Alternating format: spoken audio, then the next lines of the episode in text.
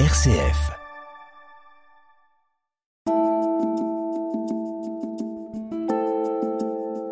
Nous diffusons aujourd'hui une conférence donnée par le Père Laurent Morin ce jeudi 16 mars 20h30, intitulée Une lecture du Concile pour aujourd'hui, la Constitution sur l'Église. Bonsoir à chacun, chacune d'entre vous. Bienvenue donc euh, à Saint-Joseph Artisan, à Soyaux. Merci à cette communauté aussi qui nous accueille ce soir. Merci Frédéric parce que dans tes propos, tu as, je crois, bien posé les, le sujet et les questions que l'on va essayer de, de, voir ensemble ce soir. Euh, revenir au texte même. Que dit ce texte de référence Puisque c'est un texte conciliaire de Vatican II qui effectivement a maintenant une, une soixantaine d'années. Que dit-il Que nous dit-il de l'Église? Que dit l'Église d'elle-même?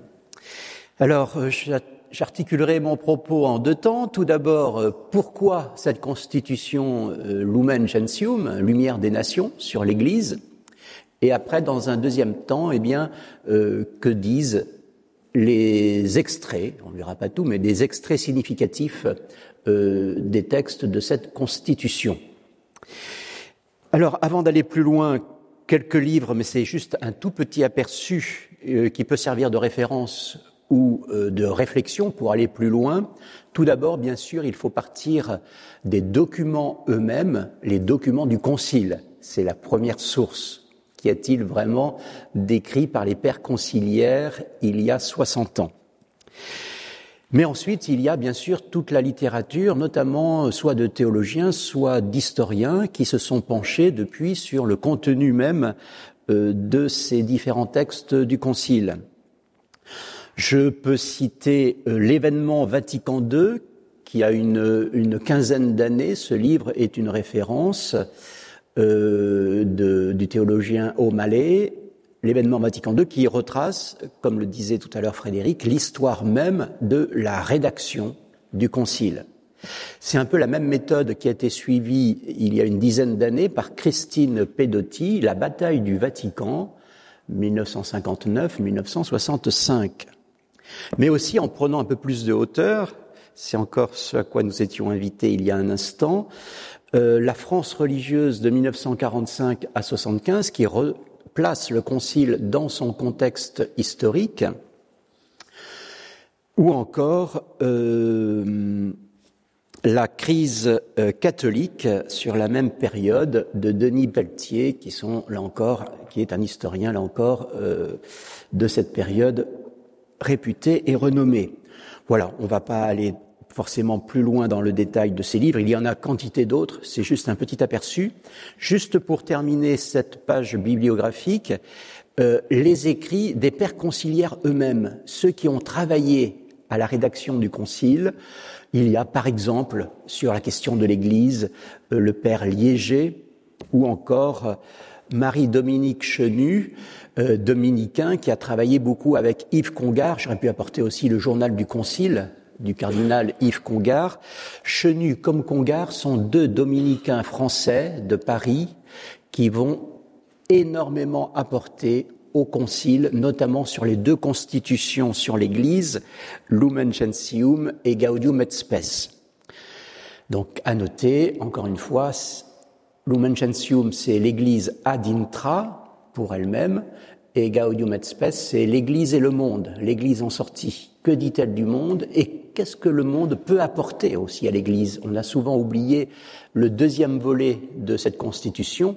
C'est pas seulement ce que les chrétiens, l'Église apporte au monde, mais c'est tout autant ce que le monde, la société apporte aux chrétiens, apporte à l'Église.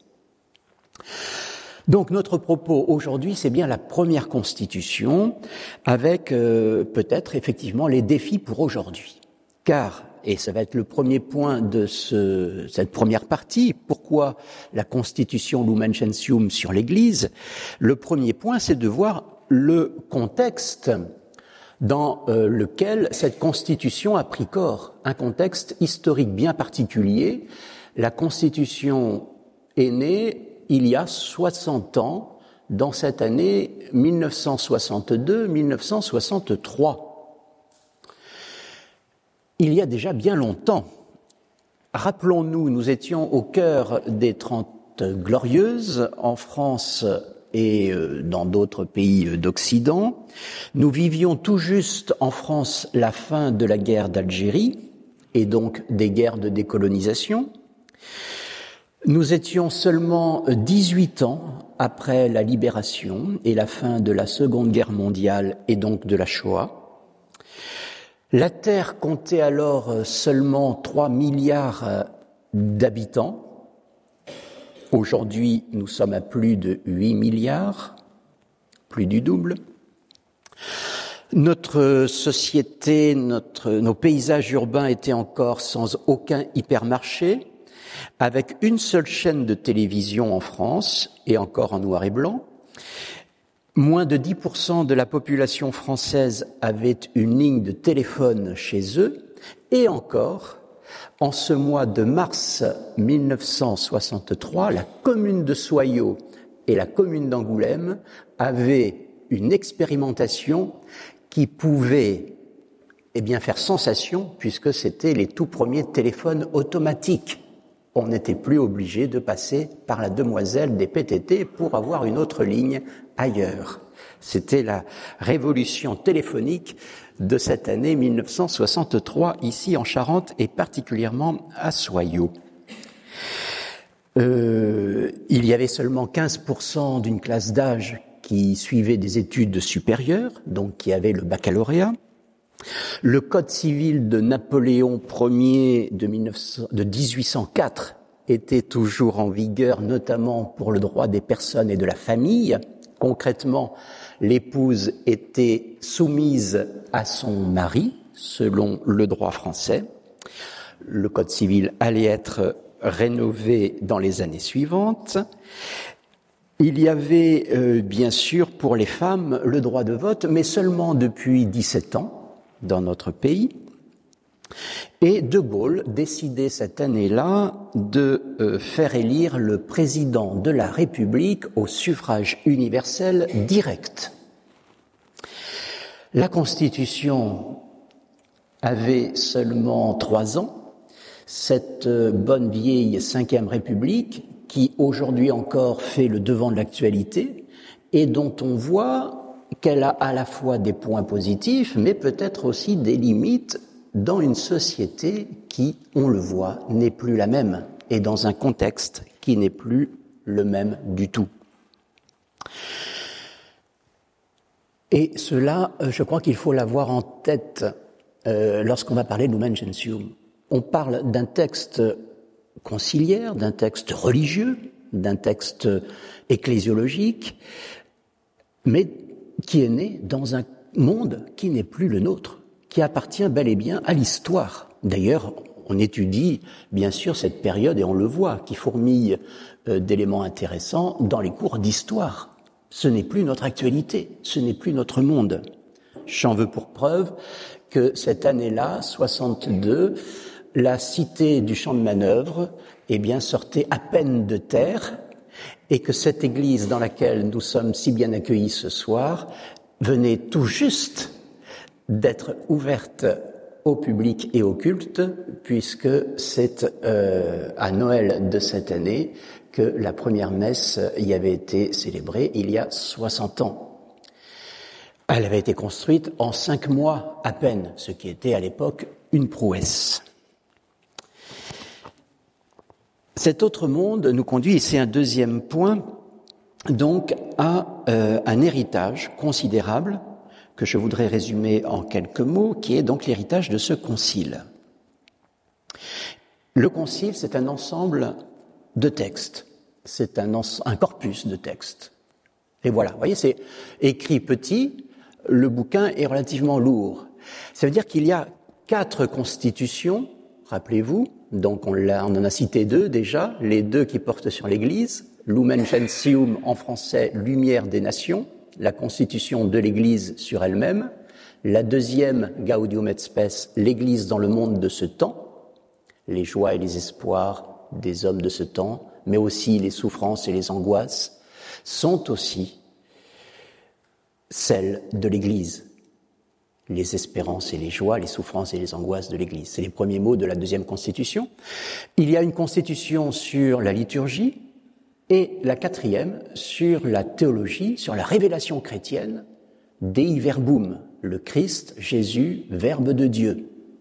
Qu'est-ce que cela nous dit pour nous aujourd'hui, s'il est la parole même de Dieu?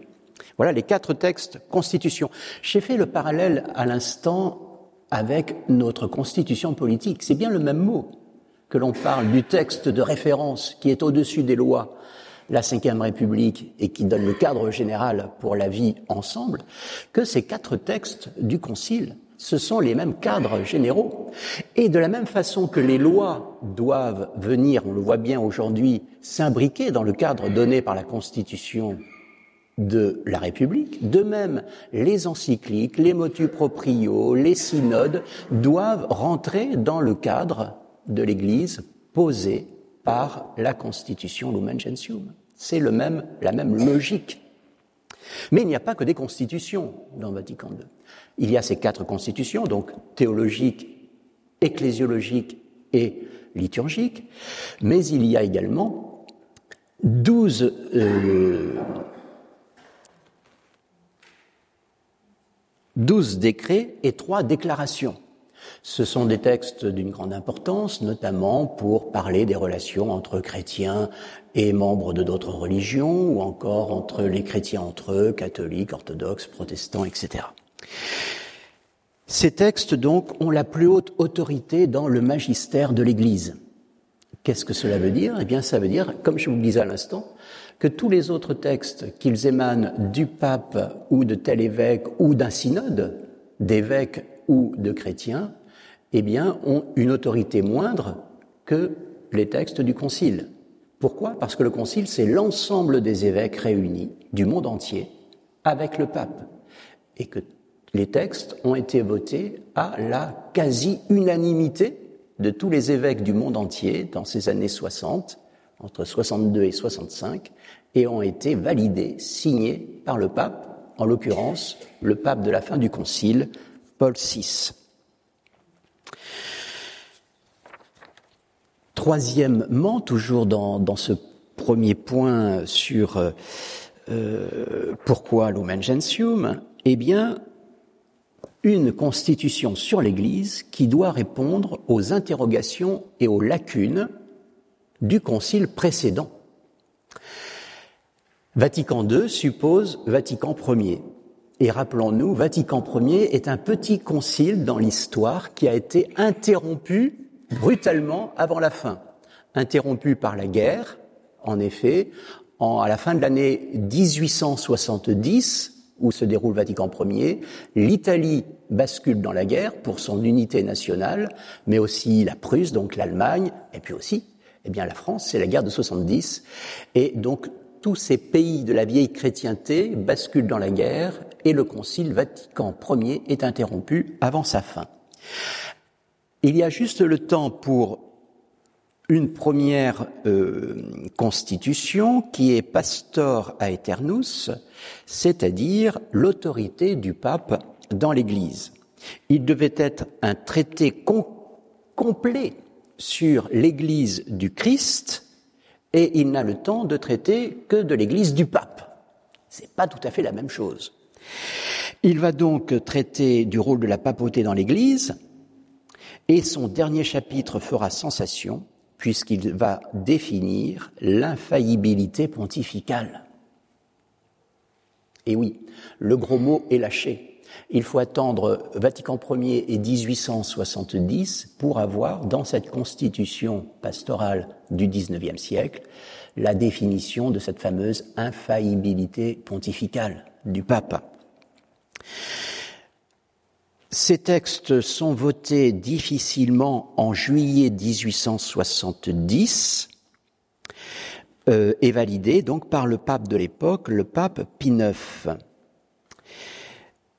L'absence d'un texte complet a donné une place et une importance disproportionnée à la question de l'infaillibilité pontificale, évidemment, puisqu'il n'y a que ce chapitre qui a eu le temps d'être terminé les autres n'ont pas été rédigés par la force des choses. Donc il y a un déséquilibre énorme que l'Église doit gérer dans les décennies qui suivent. Après de longs débats, le 13 juillet 1870, c'est le quart de l'Assemblée euh, du Concile qui exprime son désaccord. Je parlais tout à l'heure de textes votés à la quasi-unanimité. C'est le cas pour les textes de Vatican II. C'est loin d'être le cas pour Vatican Ier. les tractations donc reprennent et des précisions sont apportées, mais sans rallier pour autant l'ensemble de la minorité. 55 évêques décident alors de s'abstenir et de quitter Rome avant le vote. Triste fin de concile. Et le 18 juillet 1870, le concile, donc, par une majorité, on va dire, relative ou de faveur, eh bien, finit donc par voter cette constitution. Donc on le voit, ce qui se passe depuis 85 euh, ans dans l'Église, c'est un déséquilibre avec euh, ce texte qui donne une place très importante au pape, mais qui ne va pas plus loin. Il faut donc évidemment interroger euh, le reste de l'Église. L'Église ne peut pas se résumer au pape. Et c'est bien sûr le but de Vatican II lorsque le concile est convoqué par Jean XXIII en 1959. Le pape venait tout juste d'être élu, on parlait d'un pape de transition, L'histoire raconte que Jean XXIII, bonhomme, célébrait euh, la fête de Saint Paul le 25 janvier dans la basilique Saint-Paul-en-les-Murs à Rome. Il est dans la sacristie et il dit à son secrétaire qu'est-ce que je vais bien pouvoir raconter aujourd'hui euh, à l'auditoire et aux cardinaux et aux évêques présents Et il lui ajoute, et si je convoquais un concile?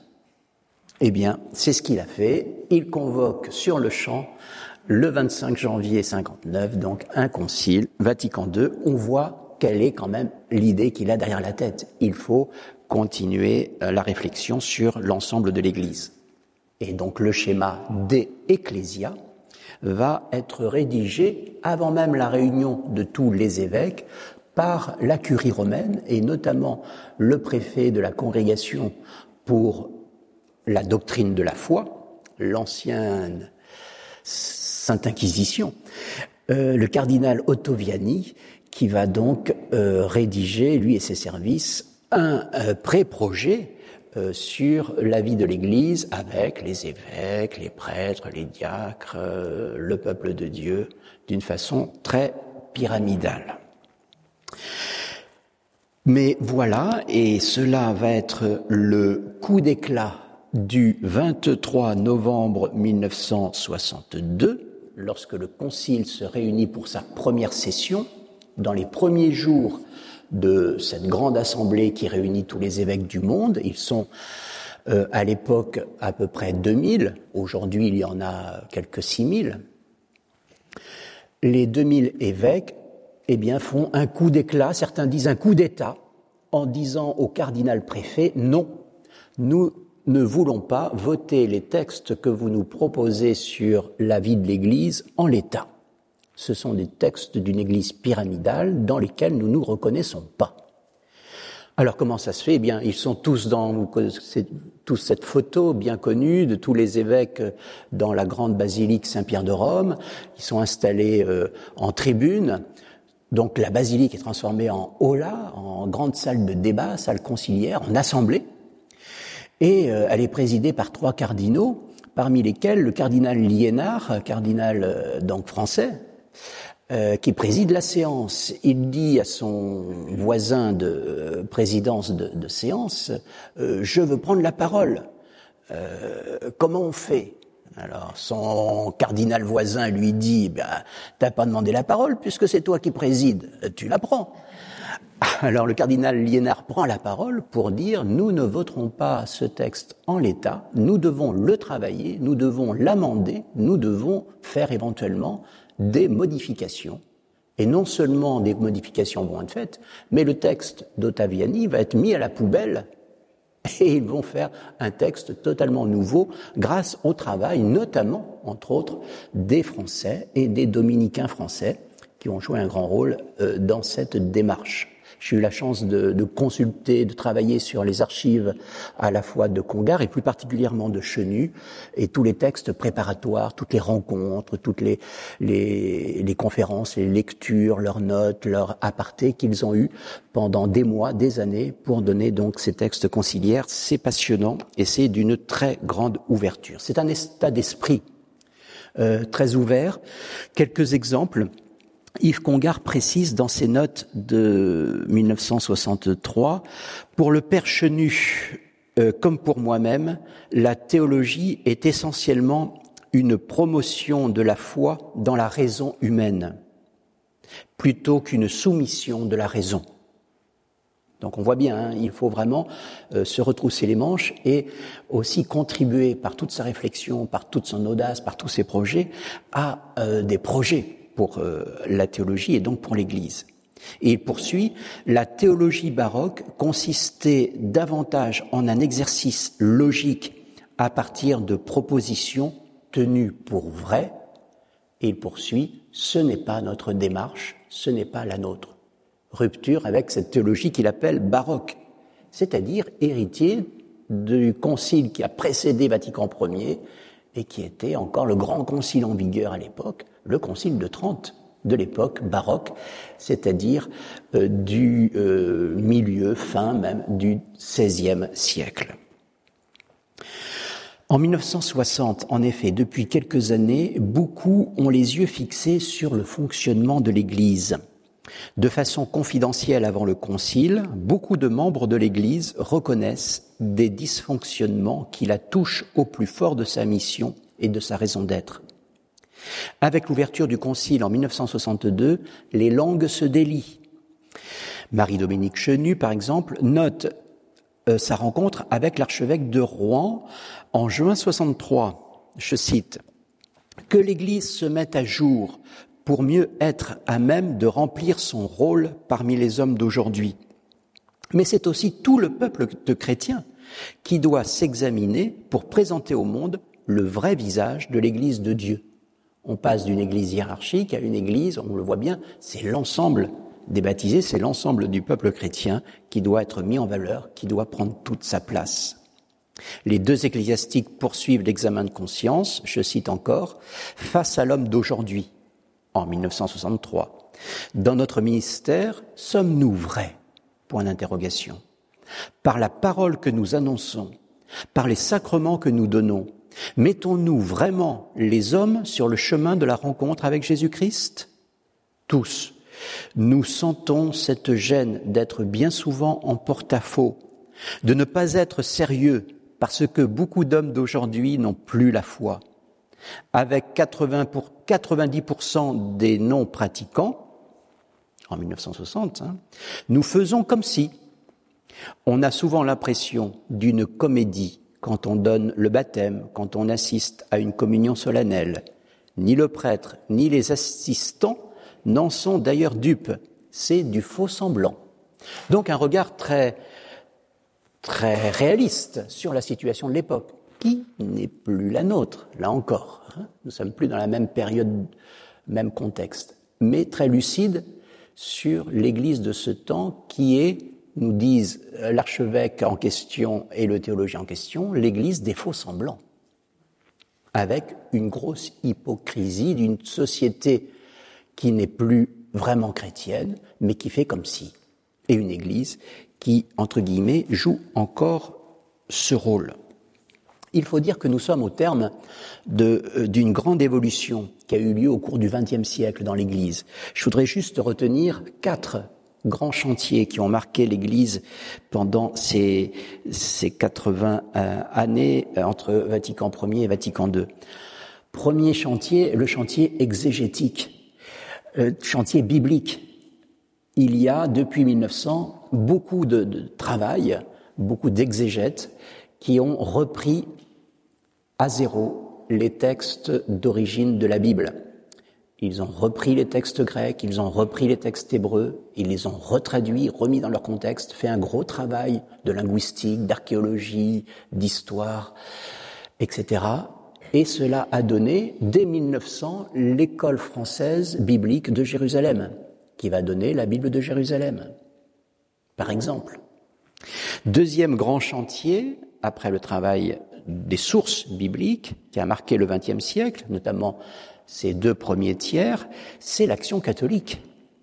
L'action catholique a euh, mis en mouvement euh, une bonne partie, si ce n'est la majorité, des, baptisés actifs euh, dans l'Église de ces années 30, 40, 50, 60.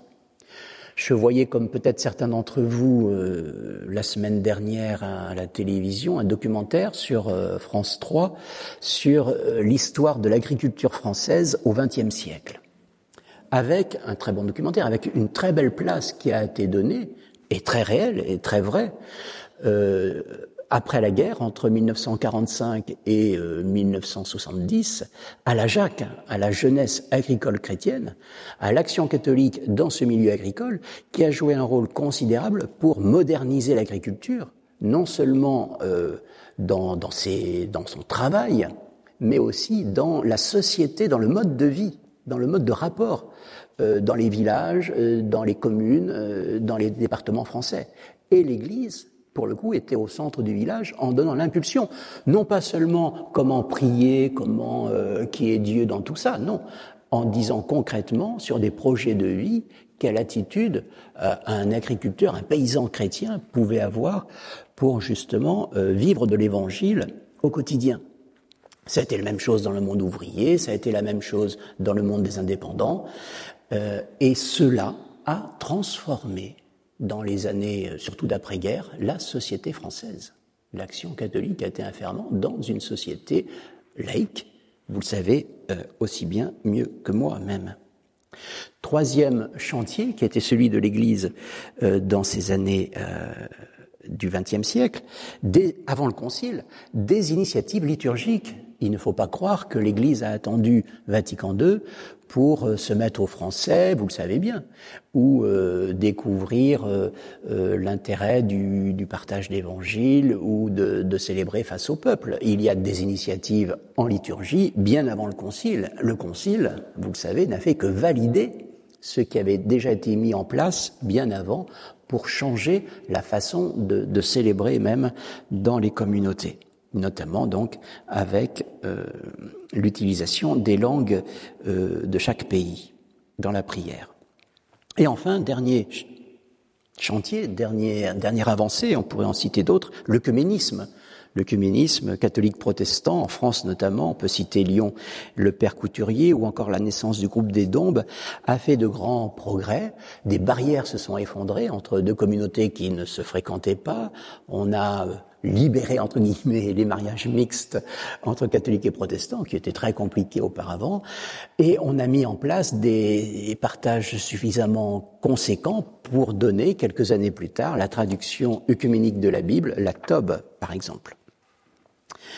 Bref, on le voit donc une constitution Lumen Gentium qui intervient dans euh, un contexte de profond renouveau et en même temps euh, avec des défis encore immenses devant elle. Alors, comment essaie-t-elle d'y répondre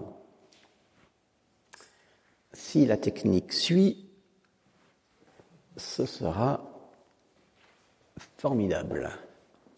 Ce sera donc ma deuxième partie, à partir des textes même de Lumen Gentium.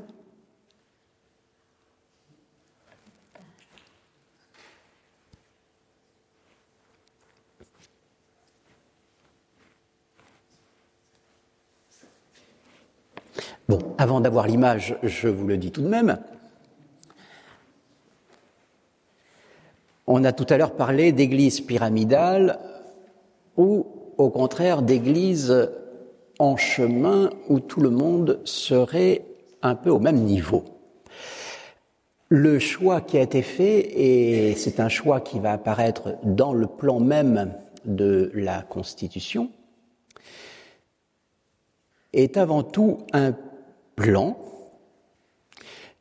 qui va mettre en valeur tout d'abord le peuple de Dieu, c'est-à-dire la notion, on va dire, horizontale de l'Église.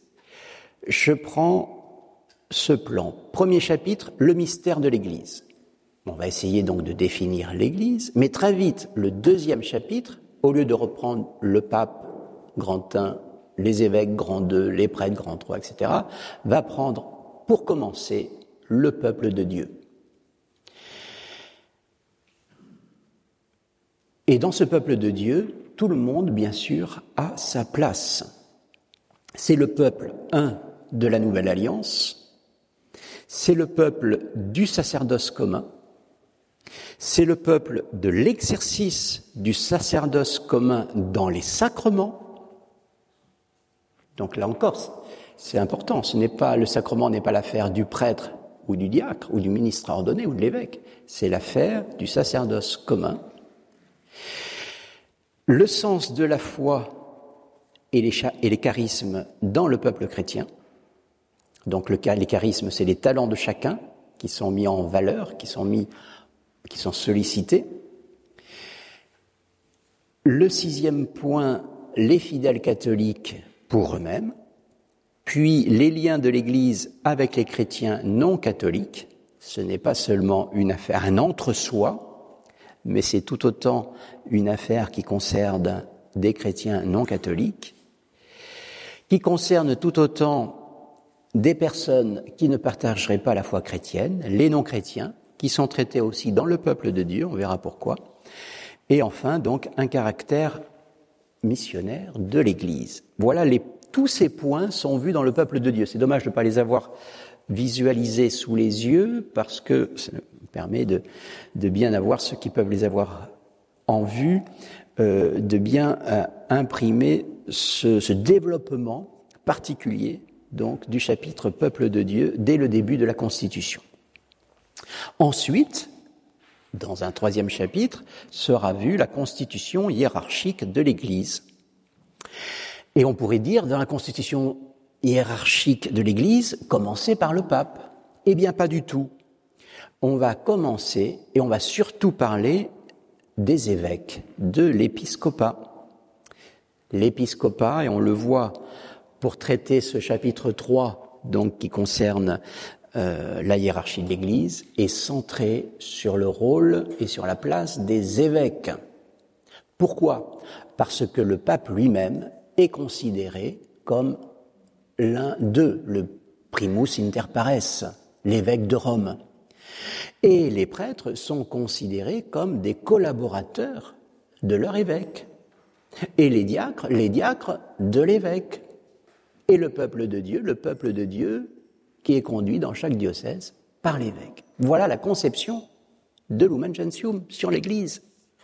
Le personnage central pour le concile, c'est l'épiscope, c'est l'évêque.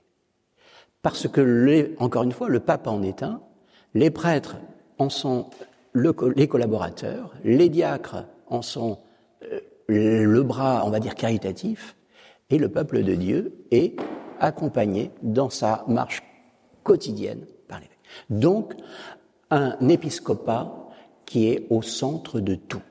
Ça va être le grand apport de Lumen Gentium. Sa force et peut-être aussi sa limite, voire son risque. Et je dis cela eh bien, 60 ans plus tard, avec justement l'histoire de ces 60 ans qui ont succédé à euh, la Constitution. Alors après, certes, sera vu dans un chapitre 4 le rôle et la place des laïcs, puis euh, la vocation universelle à la sainteté, la place des religieux, l'Église en marche, et le dernier chapitre sur la bienheureuse Vierge Marie. Alors, nous n'avons toujours pas de texte. C'est dommage, on l'avait tout à l'heure. J'aurais dû peut-être intervertir. Alors, on va peut-être faire une pause, du coup, avant de voir euh, le texte même pour y réfléchir ensemble. Est-ce qu'il y a des réactions, des questions sur la première partie?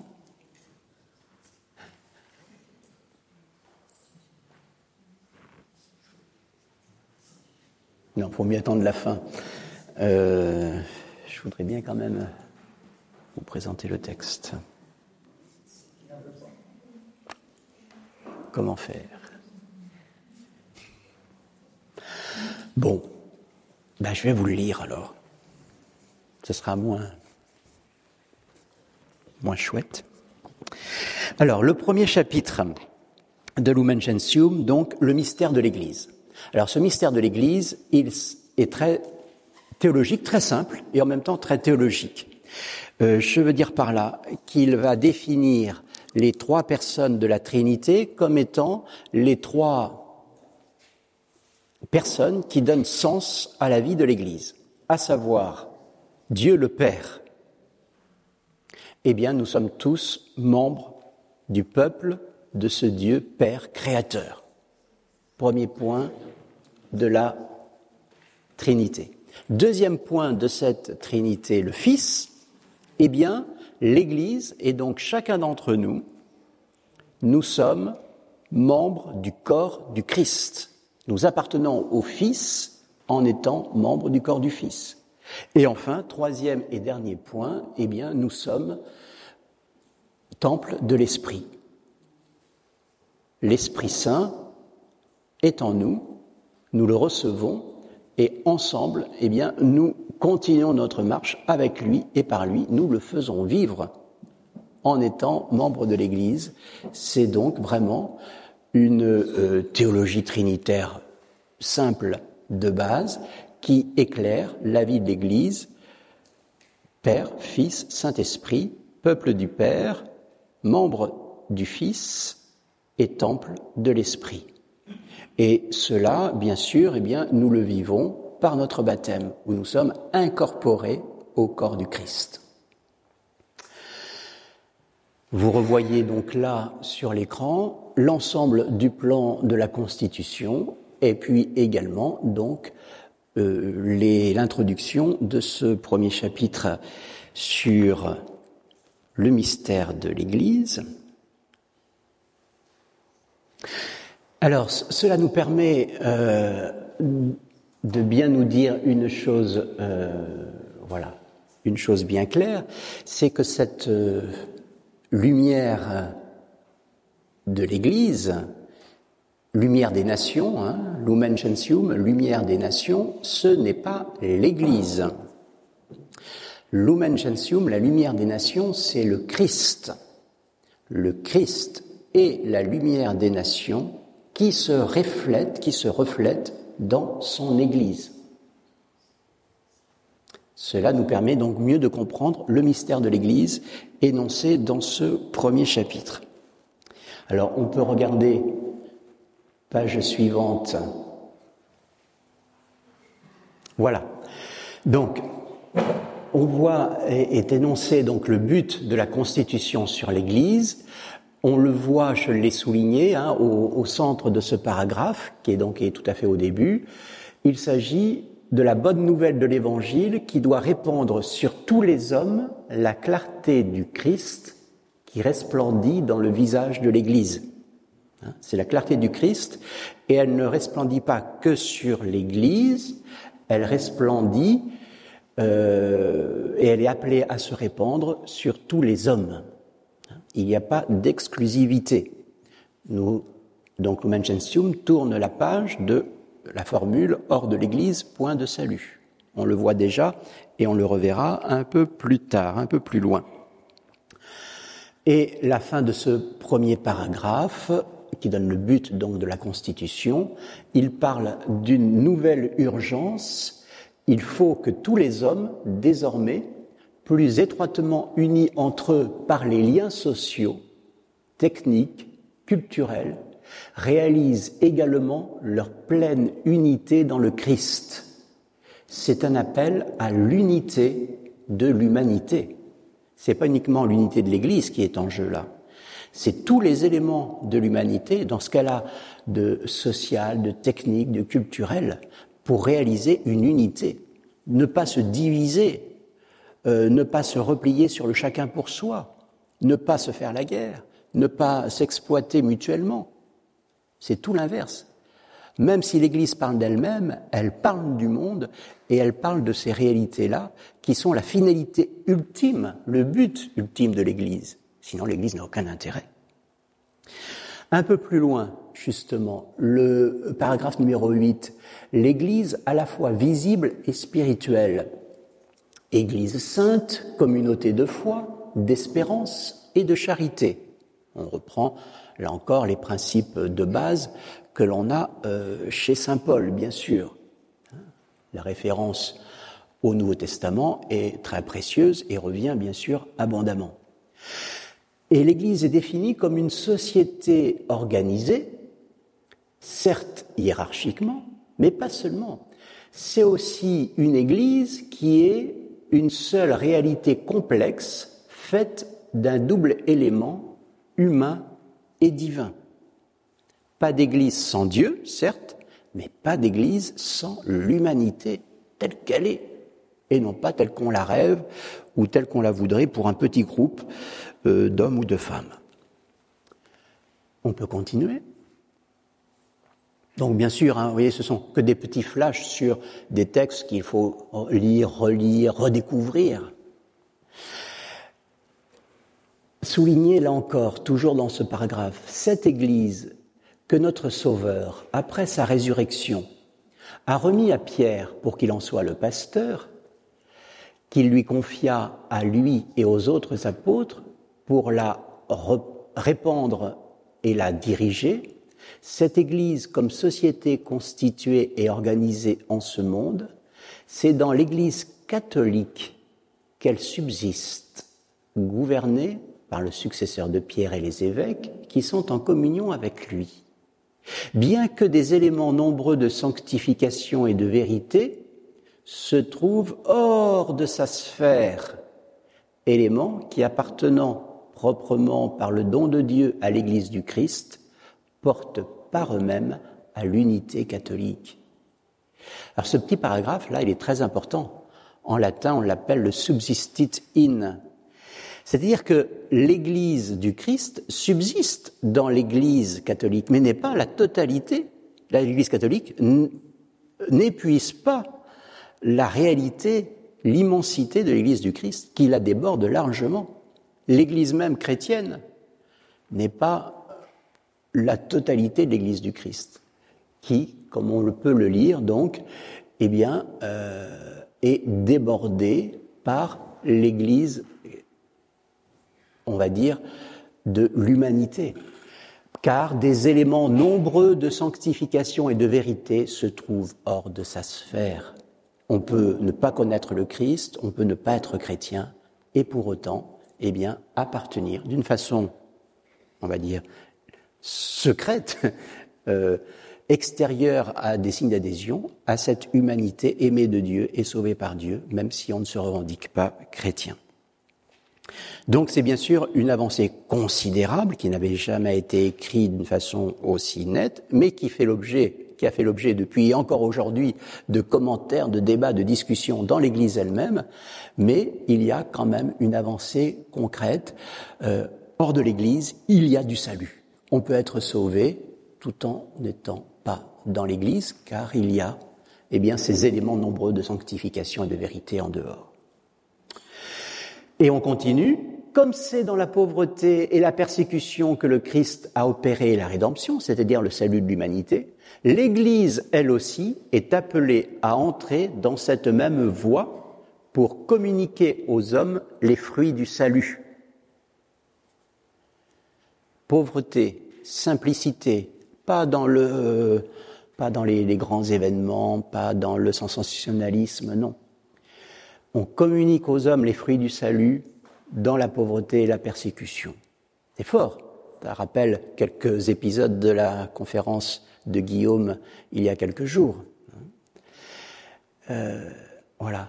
Le Christ Jésus, qui était de condition divine, s'est lui-même anéanti pour prendre la condition d'esclave, pour prendre la condition du serviteur. Lettre de Saint Paul aux Philippiens. Pour nous, il s'est fait pauvre de riche qu'il était. Ainsi, l'Église donc prend son sens. Voilà quelle est l'attitude de l'Église pour être vraie par rapport à ceux qui n'en font pas partie et qui ont aussi des éléments du salut. Alors, oui, l'Église, qui a cependant besoin pour remplir sa mission de ressources humaines, n'est pas faite pour chercher une gloire terrestre, mais pour répandre par son exemple aussi, l'humilité et l'abnégation. Voilà. n'est pas là pour rechercher euh, des, intérêts ou de faire du nombre ou je sais trop quoi. Le Christ a été envoyé par le Père pour porter la bonne nouvelle aux pauvres, guérir les cœurs meurtris. De même, l'Église enveloppe de son amour ceux que l'infirmité humaine afflige, bien plus dans les pauvres et les souffrants. Elle reconnaît l'image de son fondateur, pauvre et souffrant. Elle s'efforce de soulager leur misère et en eux, c'est le Christ qu'elle veut servir. Voilà la mission de l'Église, définie dès le début de la Constitution, dès les premiers paragraphes, dans ce paragraphe capital qui donne le sens de la mission de l'Église. Si on ne vit pas cela pour l'humanité, avec l'humanité tout entière, tout le reste s'effondre. Tout le reste n'a pas de sens, car c'est nous configurer au Christ, lumière des nations, la vraie lumière, parce qu'il est le vrai serviteur, le vrai serviteur pauvre et souffrant, qui ne recherche pas la pauvreté et la souffrance, mais qui la vit avec ceux qui en sont les victimes. Alors, ensuite, une fois que cela est posé, que l'on a défini ce que c'était que l'Église, cette Église pauvre, avec le Christ pauvre, alors on peut avancer dans ce peuple de Dieu dont je parlais tout à l'heure, qui est un peuple, euh, encore une fois, qui propose, qui vit la, la possibilité de salut entre chrétiens et non chrétiens. Ceux qui ignorent l'Évangile sont ordonnés au peuple de Dieu. Les Juifs, je cite, peuple très aimé du point de vue de l'élection à cause des pères, car Dieu ne regrette rien de ses dons ni de son appel, mais aussi les musulmans, je cite, professant avoir la foi d'Abraham, et tous ceux qui ignorent Dieu, Dieu voulant comme sauveur amener tous les hommes au salut.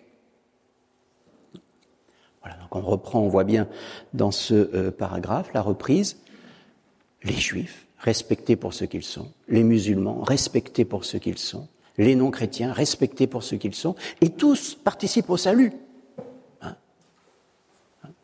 on n'est pas du tout dans l'entre-soi. Tout le monde participe au salut. C'est, je crois, à l'époque, bon, je ne le dis pas. Nous irons tous au paradis. Euh, chantait-on à cette époque-là. Neuvième euh, paragraphe, la nouvelle alliance et le peuple nouveau. Tout cela parce que le Christ ouvre une nouvelle alliance que l'on n'a jamais fini de découvrir ou de redécouvrir. Une nouvelle alliance à toute époque, à la vérité et en toute nation, Dieu a tenu pour agréable quiconque le craint et pratique la justice. Voilà, craindre Dieu, c'est pratiquer la justice. Et à ce moment-là, eh bien, on entre dans la nouvelle alliance. Le sacerdoce commun puisque Dieu est pour tous et avec tous, eh bien, bien sûr, c'est aussi le le cas dans le cadre de l'Église catholique. Le Christ Seigneur, etc., a fait un peuple nouveau, un royaume de prêtres pour son Dieu et Père. Ce royaume de prêtres, ce sont les baptisés. En effet, par la régénération et l'onction du Saint-Esprit, ils sont tous, nous sommes tous, vous êtes tous consacrés pour être une demeure spirituelle et un sacerdoce saint, de façon à offrir par toutes les activités du chrétien, c'est-à-dire en se retroussant les manches, hein, non pas en attendant là de façon béate que tout tombe du ciel, mais justement les activités du chrétien devenir autant d'hosties spirituelles par l'action, par les choix que l'on pose en proclamant les merveilles de celui qui, des ténèbres, les a appelés à son admirable lumière. Les non-chrétiens, pour ceux qui n'ont pas encore reçu l'Évangile sous des formes diverses, eux aussi sont ordonnés au peuple de Dieu. Et en premier lieu, ce peuple qui reçut les alliances et les promesses, on l'a dit tout à l'heure, donc pour les juifs, on l'a dit pour les musulmans. En effet, ceux qui, sans qu'il y ait de leur, euh, sans qu'il y ait de leur faute, ignorent l'évangile du Christ et de son Église et cherchent Pourtant, Dieu, d'un cœur sincère et solide, s'efforce d'agir de façon à accomplir sa volonté. Eux aussi peuvent arriver au salut éternel. C'est la fin de ce paragraphe. Juste avant de parler donc de l'épiscopat, la fin du paragraphe, du chapitre même, sur l'Église peuple de Dieu, cette ouverture infinie. Ne cherchons pas la faute des uns et des autres, qu'ils connaissent Dieu, qu'ils croient en Dieu ou pas, mais avançons avec eux, car eux aussi peuvent arriver au salut éternel. Et donc le chapitre 3, comme je vous le disais tout à l'heure, basé sur l'épiscopat. Pourquoi? Parce que, eh bien, pour assurer au peuple de Dieu des pasteurs et des moyens de sa croissance, le Christ a institué dans son Église divers ministères qui tendent au bien de tout le corps dans leur effort commun, libre et ordonné, vers une même fin. C'est un effort commun donc pour tous les membres du corps, dans divers ministères, vers un même but. Je vous rappelle, hein, nous sommes tous membres du corps du Christ, chacun à notre façon, chacun d'une façon différente et complémentaire de l'autre. C'est ainsi donc que s'exercent les ministères. Ministère veut dire service. Ça veut dire que nous sommes tous au service les uns des autres. Chaque membre est au service d'un autre membre. Actuellement, chez mon oreille bouchée, eh bien chez ma main, qui est au service de l'oreille pour essayer de la déboucher. Voilà. Ça marche pas, mais c'est pas grave. Le Saint Concile, donc, s'engage sur les traces du premier concile du Vatican et enseigne et déclare avec lui que Jésus-Christ, pasteur éternel, c'est plus le pape, qui est le pasteur éternel, c'est le Christ, a édifié la Sainte Église en envoyant ses apôtres, comme lui-même avait été envoyé par le Père. Il veut, devant tous, énoncer et expliciter la doctrine en ce qui concerne les évêques successeurs des apôtres qui, avec le successeur de Pierre, vicaire du Christ et chef de toute l'Église, chargé de diriger la maison du Dieu vivant. Et on va donc voir là l'institution des douze. Ça va être la base scripturaire, hein, les versets d'évangile qui vont être le plus souvent cités dans euh, Lumen Gentium, c'est la mission des douze, c'est la mission des apôtres. Alors, évidemment, je vous ai dit que le XXe siècle était une période de renouveau, on redécouvrait les textes, les écritures, la Bible. Aujourd'hui, depuis 60 ans, la recherche exégétique a avancé, et, oui, on ne s'est pas figé, heureusement, dans l'étude en 1960, en 1962. Ça veut dire une chose, ça veut dire que ce que l'on a écrit là concernant l'utilisation des paroles du Nouveau Testament pour justifier la mission des douze, on pourrait raisonnablement moins facilement l'écrire, voire plus l'écrire du tout, aujourd'hui. Car attention, nous avons bien fait la part des choses. Tous les évangiles ne parlent pas des apôtres. Marc, Matthieu, Jean n'emploient pas ce mot, ils emploient le mot des douze. Point, les douze. Les apôtres, c'est chez Luc. Mais les apôtres, ça veut dire les envoyés. Et chez Luc, les envoyés sont douze une fois, et un peu plus loin, ils sont 72. C'est aussi des apôtres, c'est aussi des envoyés dans le texte grec. Est-ce que l'on parle des 72 de Luc? Est-ce qu'on parle des 12 de Luc? Attention, le lien entre 12 et apôtres est pas si évident que cela dans le Nouveau Testament, quoi qu'on en dise et quels que soient nos présupposés, et mériterait d'être revu de plus près. Mais évidemment, si on revoit de plus près ce qui est écrit sur les douze et ce qui est écrit sur les apôtres et de voir que c'est pas forcément synonyme, ça obligerait aussi une révision plus profonde. Car vous le savez, le terme d'apôtre est utilisé, et on l'a bien redécouvert ces dernières décennies, par Saint Paul pour parler d'hommes et de femmes qui n'ont rien à voir avec les douze. Par exemple, les apôtres de Rome pour Saint Paul, c'est Andronicus et Junias, c'est euh, le nom m'échappe, mais ça me reviendra. Euh, bref, ce sont des hommes et des femmes euh, qui ne sont, voilà, Priscille et Aquilas, qui ne sont pas forcément dans la liste des douze. Ce sont des hommes et des femmes, des couples, des femmes seules, des hommes seuls, qui ont le titre d'apôtre dans le Nouveau Testament et qui ne sont pas forcément les douze. Donc cela va être pour nous aujourd'hui le, premier, un, un, point fondamental qui euh, permet de dire attention, notre texte Lumen Gentium, si à l'époque il était très important et très novateur pour permettre, encore une fois, de faire descendre la science infuse du seul souverain pontife, du seul pape, à un collège plus grand de 2000 ou 3000 personnes qui étaient les évêques successeurs des apôtres, aujourd'hui cette succession apostolique est euh, plus discutable dans les termes mêmes, car on sait très bien que Jésus, eh bien, n'a pas institué euh, des apôtres pour gouverner particulièrement l'Assemblée. Il a choisi un collège des douze. Il a envoyé des hommes, des femmes, des 72, les douze, à la mission pour vivre du royaume de Dieu. Voilà, tout cela, il faudrait évidemment, et c'est tout un, travail, une réflexion, une recherche qui est faite, qu'il faudrait parfaire, et qui permettrait peut-être de relire aujourd'hui et de repréciser, voire euh, de donner d'autres pistes à Lumen Gentium. Tous les peuples, ses disciples, pour qu'ils sanctifient, pour qu'ils les sanctifient et les gouvernent. Euh, lit-on encore donc dans, ce rôle des apôtres chez euh, Matthieu, Marc, euh, Luc et Jean? Oui.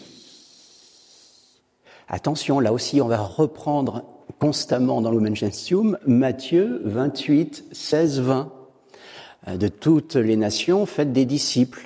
Alors ça, voilà, cette citation-là, on va l'avoir. Euh, il y a des versets qui sont jamais utilisés, mais il y en a quelques-uns qui reviennent des dizaines de fois. Alors là, Matthieu 28, 16, 20, de toutes les nations faites des disciples, alors là, c'est le seul qui l'écrit, mais alors croyez-moi qu'on n'est pas prêt de l'oublier.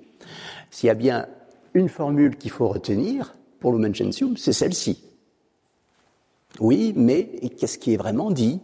Euh, de toutes les nations, euh, l'Église de Dieu n'est plus liée à un peuple donné, n'est plus liée au peuple de l'Ancienne Alliance. C'est tous les peuples qui sont concernés, et c'est différent.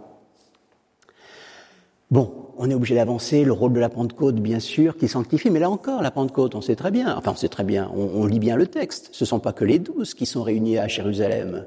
Dans le texte des actes des apôtres, le jour de la Pentecôte, tous les chrétiens réunis ceux qui étaient réunis là, nous dit le texte, reçoivent le Saint-Esprit. Il n'est pas dit que ce sont uniquement les onze qui reçoivent, ou les douze qui reçoivent l'Esprit Saint. C'est bien tous les chrétiens réunis à Jérusalem et qui partent euh, annoncer, parler en langue. Les évêques, donc, sont vus comme ces successeurs d'apôtres, et ce lien est très fort. Il est très fort, alors que dans les évangiles, il est beaucoup plus ténu, puisque lorsque dans les lettres pastorales de Paul, il sera question des épiscopes, donc des évêques, des veilleurs, des surveillants des communautés, Paul, dans ses lettres, lettres à Tite, lettres à Timothée, ne parlera pas du lien avec les douze. L'épiscope, lorsqu'il est cité comme l'un des premiers ministères avec le prêtre et le diacre de l'Église primitive de la fin du premier siècle, n'est pas cité dans son lien avec euh, l'apôtre. Effectivement, il n'y a pas de citation des lettres pastorales de Saint Paul à Tite ou à Timothée, qui parlent effectivement pourtant de l'évêque, de l'épiscope. Ça ouvre, voilà, ça, ça pose des, des questions. Et on continue, donc après ce chapitre 20. Voilà. Alors là, je vais faire une petite pause, puisqu'il y a quelques jours, notre archevêque, l'archevêque de, Poitiers, Pascal Winsner, a publié un, petit livre. Et je voudrais donc, euh, et on arrivera tranquillement aussi à la fin, hein, euh, à proposer donc un petit livre. Aujourd'hui, une église apostolique centrée sur le rôle des évêques, successeurs des apôtres. Voilà. Euh, tout d'abord, alors avant de, de voir les, propos même de notre archevêque, euh, de Poitiers, voyons les écrits d'Hervé Giraud. Hervé Giraud, c'est l'archevêque de, de Sens-Auxerre. Il écrit euh, qu'aujourd'hui les évêques doivent être multifonctions, ce qui n'est pas pour lui sans poser problème. Je cite, On nous demande de résoudre des conflits, de penser à l'immobilier, aux finances, à la liturgie. On nous demande de parler des migrants, de la fin de vie. On doit être généraliste et en même temps s'occuper du diocèse, des paroisses, des prêtres, des diacres, on pourrait ajouter des religieuses, des religieux, des laïcs, et de compléter, on n'a personne au-dessus de nous. C'est ce qu'on vient de voir avec la constitution de l'Human On n'a plus personne au-dessus de nous. On est vraiment l'ultime décideur. C'est pour cela, selon moi, écrit cet archevêque aujourd'hui, que la fonction devrait être amenée à évoluer, à être allégée. Alors, c'est là où on retrouve les écrits de ces derniers jours, la dernière publication de l'archevêque de Poitiers, changer l'Église, point d'interrogation, plutôt changer ses modes d'organisation, écrit-il, et de gouvernance, interroger les lieux de décision. Qu'avons-nous à perdre si ce n'est du pouvoir? Qu'aurions-nous à gagner? Un meilleur service des frères et de Dieu but ultime de l'Église. On l'a vu tout à l'heure dans euh, la constitution même du Concile. Pascal Wissner, donc, écrit Quand le mensonge, la dissimulation, les délits, les crimes entagent l'épiscopat français, laissant les fidèles honteux et l'opinion incrédule, comment ne pas se sentir empêché dans l'accomplissement de sa mission? C'est un tel désarroi qui s'exprime ici par la voix de l'archevêque de Poitiers, s'interrogeant sur le sens et le devenir de sa charge après la série de révélations, etc. Je continue sur les écrits même euh, donc de, de l'archevêque. La culture de l'entre-soi, manière de travestir le Dieu biblique, comme expression. Et plus simplement le fait que trop de discours ont été si peu suivis d'actes, aussi une véritable critique est adressée à tous sur le fait de faire porter aux seuls évêques la responsabilité sur tout. On est là dans la, logique euh, de Lumen Gentium. L'évêque étant responsable de tout, spécialement de ce qui bloque, doit sans cesse arbitrer et consacrer du temps à des tâches qui relèveraient davantage de personnes qui auraient plus de compétences qu'eux en ces domaines. Ben oui. En un sens, il repositionne le débat actuel pour une réception renouvelée du deuxième concile du Vatican sur le rôle de l'épiscopat. Ensuite, l'évêque se risque à quelques propositions concrètes. On lit par exemple l'importance d'une vraie codécision sur les choix faits par l'Église catholique, étant donné que la solitude dans l'exercice d'une responsabilité est à bannir absolument. D'autres idées, développer des contre-pouvoirs, des marques de reconnaissance, mais aussi des alertes par des organismes, des personnes en interne comme en externe. Il propose aussi de faire évoluer les pratiques actuelles, fin de la nécessité du célibat pour les prêtres, évolution du lien entre ordre et juridiction, j'y reviens, appel à des responsabilités de premier ordre confiées à des fidèles laïcs.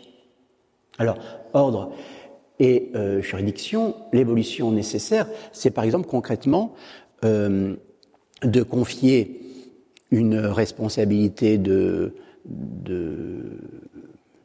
communion, de veille sur l'ensemble des communautés d'un diocèse à une personne laïque, en lien avec euh, l'évêque, mais pas forcément, pas forcément un prêtre. Cet accompagnement des communautés peut se faire aussi par un autre baptisé, qui n'est pas forcément ordonné.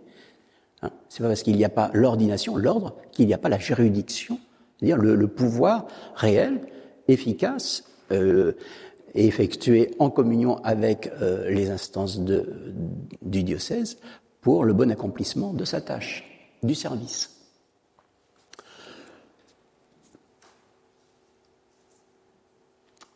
Ce dernier sujet, il insiste sur le fait que ce n'est pas donc par mode de suppléance, mais de plein droit, c'est très important, non par délégation, mais au vu d'aptitude, non dans la subordination, mais dans une pleine et complète responsabilité que des baptisés doivent recevoir aujourd'hui des ministères, sans être pour autant ordonnés. On peut recevoir un ministère laïque, une charge laïque. De manière plus inattendue, l'actuel archevêque de Poitiers insiste sur le fait que les prêtres et les évêques sont des salariés d'une association diocésaine dont l'évêque ne serait pas le responsable. L'association diocésaine peut très bien vivre sa vie sans être sous la tutelle de l'évêque et être salarié. Alors, salarié de l'Église, pourquoi pas? Mais n'oublions pas qu'il y a encore quelques années, beaucoup de prêtres n'étaient pas salariés de l'Église. Euh, j'étais dans un collège-lycée à Angoulême. J'ai connu sept prêtres du diocèse d'Angoulême comme enseignants. Aucun d'entre eux n'était salarié de l'association diocésaine. Ils étaient enseignants. Ils avaient un métier.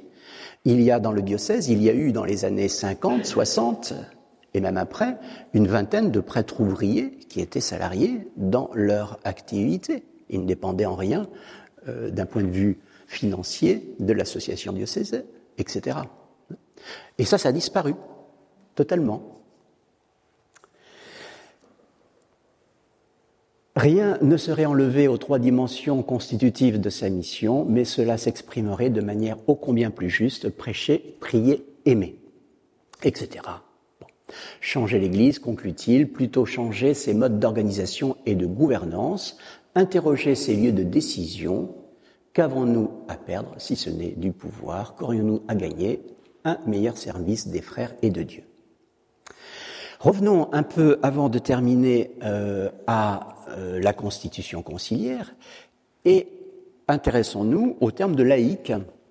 Dans cette constitution, Lumen Gentium, j'y reviens, étant, et je crois que ça peut éclairer aussi les propos que l'on a vus là de, de l'archevêque de Poitiers, étant incorporé au Christ par le baptême, intégré au peuple de Dieu et participant à leur manière de la fondation sacerdotale, prophétique et royale du Christ, vous, en tant que membre de l'Église, vous participez à votre manière à la fonction sacerdotale, prophétique et royale du Christ, exercent pour leur part dans l'Église et dans le monde la mission qui est celle de tout le peuple chrétien. Voilà, c'est pas rien. Être Christ dans le monde, avec les trois fonctions, entre guillemets, du Christ. Voilà la mission du peuple chrétien. La vocation propre des laïcs, c'est un peu plus loin, c'est souligné toujours, des laïcs consiste à chercher le règne de Dieu précisément à travers la gérance des choses temporelles qu'ils ordonnent selon Dieu. Voir en toute chose, dans nos activités humaines, familiales, sociales, associatives, eh bien, des signes de Dieu, des présences de Dieu. Et le donner selon la vision de l'Évangile au Créateur de tout. La vie salutaire et apostolique des laïcs, ah, eh bien, les laïcs aussi sont apôtres. L'Omen le dit quand même. Les laïcs réunis dans le peuple de Dieu et constituant un seul corps du Christ sous un seul chef, le Christ, sont appelés, tels qu'ils soient, à coopérer comme des membres vivants au progrès de l'Église et à sa sanctification permanente. Tous les membres laïcs du peuple de Dieu sanctifient l'Église, rendent davantage sainte l'Église par les actions communes de chacun de nous, de vous. L'apostolat des laïcs est une participation à la mission salutaire elle-même de l'Église. À cet apostolat, tous sont destinés par le Seigneur lui-même en vertu du baptême et de la confirmation. Les sacrements, surtout la Sainte Eucharistie, communiquent et entretiennent cette charité envers Dieu et les hommes, qui est l'âme de tout apostolat. On revient. S'il n'y a pas la charité, il n'y a rien. Cette charité, on peut la trouver dans les sacrements. Les laïcs sont appelés tout spécialement à assurer la présence et et l'action de l'Église dans les lieux et les circonstances où elle ne peut devenir autrement que par eux le sel de la terre.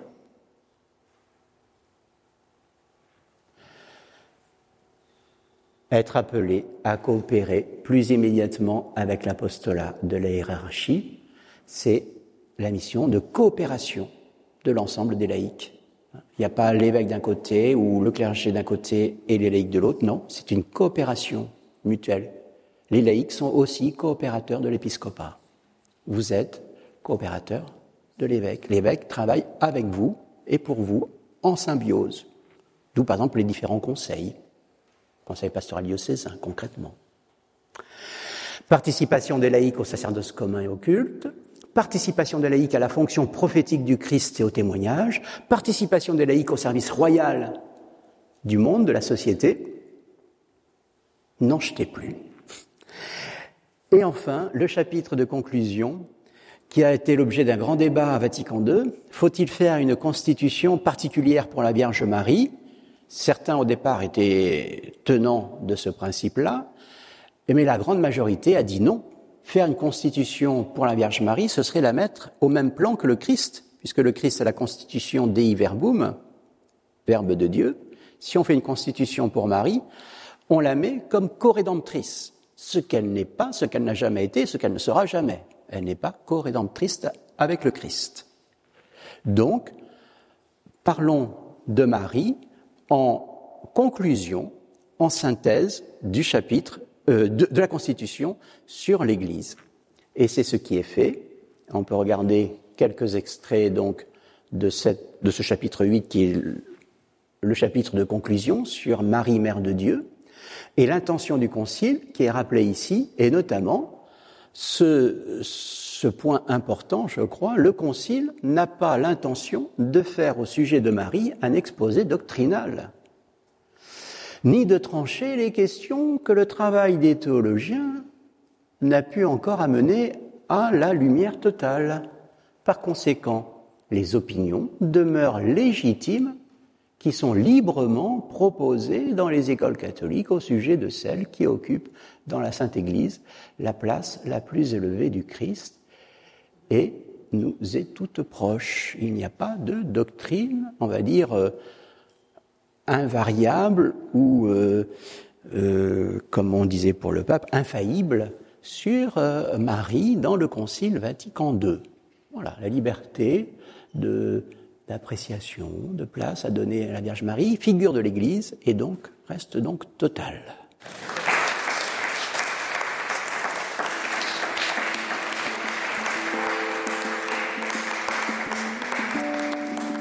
Une dernière conférence de carême est programmée ce lundi 27 mars 20h30 à l'église Saint-Jean-Baptiste à La Couronne sur le thème Le dimanche, c'est quoi? vers une vie eucharistique avec le Père Martial Leblanc. Cette conférence du Père Laurent Morin a été donnée jeudi 16 mars dans l'église Saint-Joseph l'Artisan à Soyaux. Vous pouvez la réécouter sur nos sites internet rcf.fr et rcfcharente.fr.